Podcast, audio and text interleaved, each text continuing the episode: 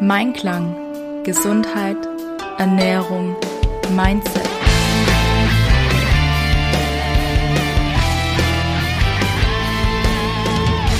Mit Ann-Kathrin Seidler. In der heutigen Folge möchte ich dir drei Tipps geben, wie du besser schläfst, damit du mit mehr Energie in den nächsten Tag startest und alles schaffen kannst, was du dir vornimmst. Schön, dass du heute wieder mit dabei bist. Es ist ja die erste Folge vom Happy Monday Podcast. ich habe dieses Format absichtlich so genannt, weil mir in der Vergangenheit öfter mal Leute begegnet sind. Da habe ich sie nichts Böseartiges gefragt. Hey, und wie geht's dir? Wie war dein Tag? Äh, ist halb Montag. So typischer Montag. Und da dachte ich mir schon so, wow, okay. Das heißt, der Tag kann gar nicht gut werden, einfach nur, weil er das Pech hat, ein Montag zu sein. Und das fand ich einfach total schade, weil ähm, seitdem ich selbstständig bin, ich das nicht mehr habe, dass ich sage, oh, heute ist Montag, ich habe keinen Bock, sondern ähm, ich weiß oft auch gar nicht, was für ein Wochentag überhaupt ist. Und das finde ich eigentlich ganz schön, wenn ich dann ähm, gut in die Woche starte, dass ich da einfach ja, einen guten Wochenstart habe, dass ich dann durchziehen kann und dass ich da nicht so mies, petrig und grummelig bin, weil das Wochenende jetzt vorbei ist, sondern da wirklich einfach mit guter Laune in die Woche starten kann. Darum bekommst du montags immer ein paar Inspirationen von mir, ähm, wie du deinen Alltag und dein, deine körperliche Verfassung auch ähm, verbessern kannst, wie es dir besser geht, wie du einfach mit mehr Energie auch durchs Leben kommst. So, Wahrscheinlich hast du heute Nacht auch etwas kurz geschlafen oder vielleicht auch nicht ganz so gut geschlafen. Ist ja ganz oft so, dass man ähm, nach einem Wochenende oder auch nach dem Urlaub, wenn man dann wieder arbeiten geht, die erste Nacht nicht ganz so toll schläft.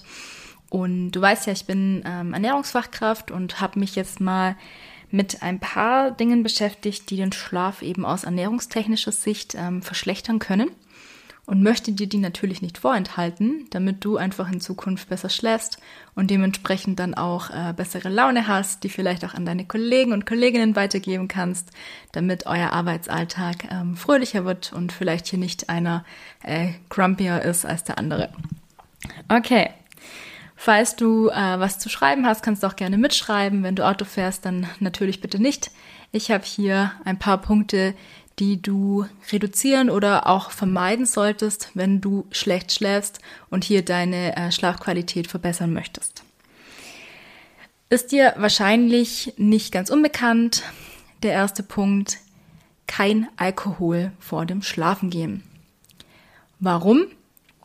Wenn wir Alkohol trinken, dann schlafen wir schlechter, weil da einfach unsere Schlafphase verändert wird. Also wir wachen schneller auf, wir schlafen unruhig, unsere Leber arbeitet auf Hochtouren. Das ist einfach für die Tiefschlafphase wahnsinnig schlecht, wenn wir dann viel Alkohol getrunken haben. Weiß nicht, ob ihr das auch kennt. Man träumt da vielleicht auch ein bisschen wirr oder denkt, es ist alles real und ähm, wacht dann auch auf und weiß gar nicht so genau, okay, wo bin ich überhaupt, was ist hier los? Also es ist alles so ein bisschen ähm, ja schwierig für den Körper dann wirklich in eine Tiefschlafphase zu kommen. Der nächste Punkt ist, dass Alkohol einfach auch ähm, abführend wirkt. Das heißt, ich muss auch die ganze Zeit aufs Klo. Man kennt es ja vielleicht, okay, ich versuche das Bier auszusitzen, weil sonst renne ich die ganze Zeit auf Toilette. Und ähm, das ist dann eben auch so ein Punkt, wenn ich dann nachts im Bett liege und dann fünfmal aufstehen muss, weil ich die ganze Zeit auf Toilette muss, dann ist es ein bisschen ungünstig. Manche fangen auch an zu schnarchen. Oft stört es einen selber vielleicht nicht so unbedingt, aber wenn man jemanden neben sich liegen hat, der oder die dann vielleicht äh, schlafen möchte und dann von deinem Geschnarre eben aufgeweckt wird, ähm, dann kann es auch in vielen Fällen sein, dass du dann auch nicht mehr lange schläfst. Also das sind auch so Punkte, ähm, wo dann eben auch andere mit betroffen sein können. Darum, wenn du merkst, okay, ich habe jetzt hier viel Bier getrunken oder viel Wein oder was auch immer und ich habe nicht so gut geschlafen, und möchte aber meine Schlafqualität verbessern, dann lass doch mal den Alkohol weg. Du kannst ja, wenn es vom Geschmack her ist, auch eine alkoholfreie Alternative trinken, zum Beispiel alkoholfreies Bier oder alkoholfreien Wein oder vielleicht auch mal ähm, ein Wasser mit bisschen Geschmack. Also das heißt, dass du da Zitrone reintust oder Limette oder ähm, vielleicht auch ein bisschen Minze, um hier eben eine Alternative zu bieten. Was auch viele ein Problem haben in der Nacht, warum sie nicht durchschlafen können, gerade wenn sie ein bisschen ähm, Probleme mit der Prostata auch haben, ist bei Männern oft so ein Problem.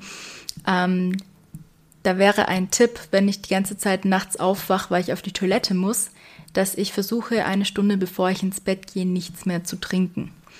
Unsere Nieren sind wahnsinnige Stoffwechselmeister, die können unglaublich viel in einer Stunde verstoffwechseln. Und ähm, wenn ich jetzt aber sage, okay, ich möchte jetzt einfach mal meine Ruhe dann haben, dann ähm, ist es im Idealfall so, dass meine Niere jetzt die letzte Stunde einfach alles verstoffwechselt hat, was es verstoffwechseln sollte. Ich dann quasi nochmal, bevor ich ähm, ins Bett gehe, auf Toilette gehe und dann einfach durchschlafen kann. Also das wäre natürlich so das Ideale. Könnt ihr ja mal ausprobieren. Vielleicht braucht der ein oder andere auch einfach eineinhalb oder zwei Stunden. Aber dass man hier dann eben die Trinkmenge vorm ins Bett gehen ein bisschen reduziert. Wenn ich gesund bin und eben keine anderen äh, Thematiken damit einhergehen. Es gibt bestimmte Krankheitsbilder, wie zum Beispiel die Gicht, wo es einfach sinnvoll ist, bevor ich ins Bett gehe, noch was zu trinken. Aber ich rede jetzt mal hier von gesunden ja, Trinkverhalten, Schlafverhalten.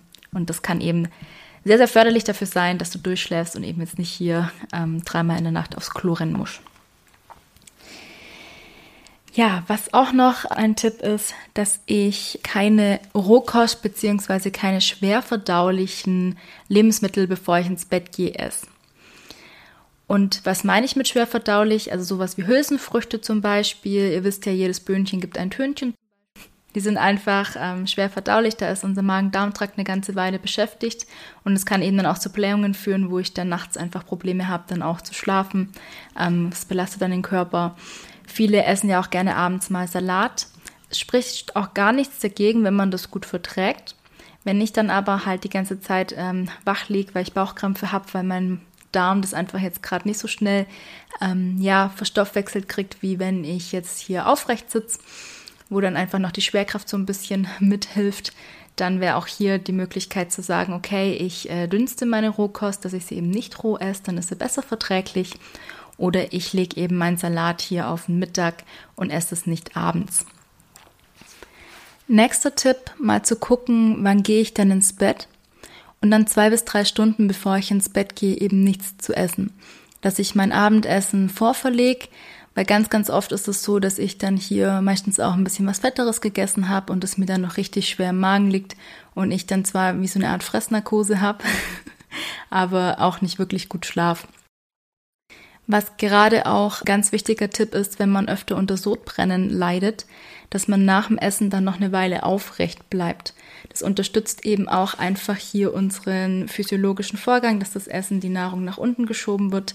Wenn ich jetzt zum Beispiel mich gleich nach dem Essen aufs Sofa lege, dann ähm, habe ich eben hier nicht diese physiologische Unterstützung und dann kann es eben schneller sein und einfacher sein, dass hier mein Öffner von der Speiseröhre zum Magen eben aufgeht und dass dann die Magensäure zurückläuft in die Speiseröhre, was ja im Endeffekt dann das Problem von Sodbrennen ist.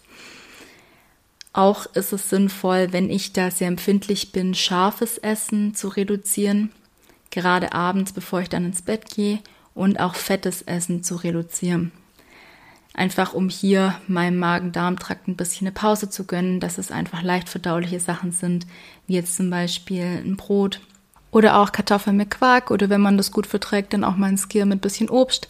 Kann man natürlich auch laktosefrei nehmen. Also da ist so mal ein bisschen auch vielleicht ein ähm, Beschwerdetagebuch nennt sich das führen, mal zu gucken, okay, was habe ich gegessen und wie habe ich geschlafen, hatte ich irgendwie so ein Völlegefühl, war es mir irgendwie komisch, ähm, dass man da dann nochmal so ein bisschen nachvollziehen kann, okay, irgendwie, also Salat macht mir gar nichts, aber ich kann zum Beispiel keine Eier abends essen oder umgekehrt, also das ist ja auch so ein bisschen individuell.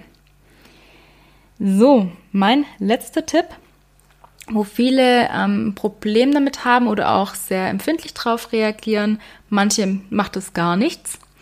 Das ist Kaffee oder Energy Drinks, also koffeinhaltige Getränke vor dem Schlafengehen wegzulassen. Und da ist es wirklich ganz individuell, wie weit im Voraus ich das reduzieren oder weglassen sollte. Also ich habe zum Beispiel eine Freundin, die sagt, okay, ich trinke das letzte Mal um zwei Uhr mittags einen Kaffee, weil sonst stehe ich die ganze Nacht im Bett und kann nicht schlafen. Andere sagen, ja, ist gar kein Thema, ich kann auch hier noch um acht Uhr abends einen Kaffee trinken, macht mir gar nichts. Also da auch mal so ein bisschen reinzuspüren und ähm, auch mal mitzuschreiben, okay, ich habe jetzt hier einen Kaffee getrunken, wie habe ich ihn geschlafen, macht mir das was, macht mir das nichts. Das sind so, so Punkte, wo du auf jeden Fall mal angucken kannst, okay, Trifft da irgendwas auf mich zu? Kann ich das verbessern? Oder sind es bei dir vielleicht auch ganz, ganz andere Themen, die jetzt vielleicht auch gar nichts mit der Ernährung zu tun haben? Gibt ja auch ähm, viele andere Sachen wie zum Beispiel richtiges Lüften oder dass man das Handy im Bett nicht mit dazu nehmen sollte und solche Sachen, die eben auch den Schlaf beeinträchtigen können. Das waren meine Tipps für einen besseren Schlaf aus Ernährungssicht. Ich fasse für dich noch einmal zusammen. Erstens, kein Alkohol.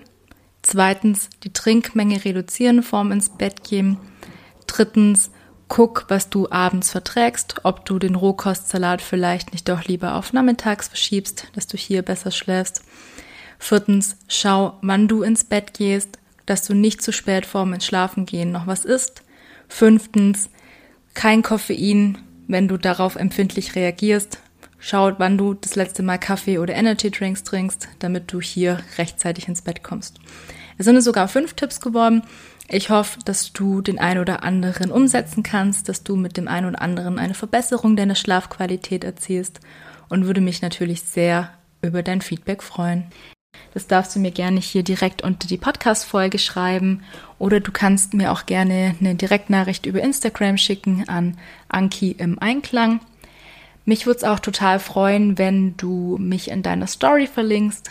Kannst ja gerne einen Screenshot machen, wie du den Podcast hörst oder auch ein Bild von dir und mich dann bei dir in der Story verlinken, dass möglichst viele hier den Podcast finden und eben auch die Tipps und Tricks hier verbreitet werden.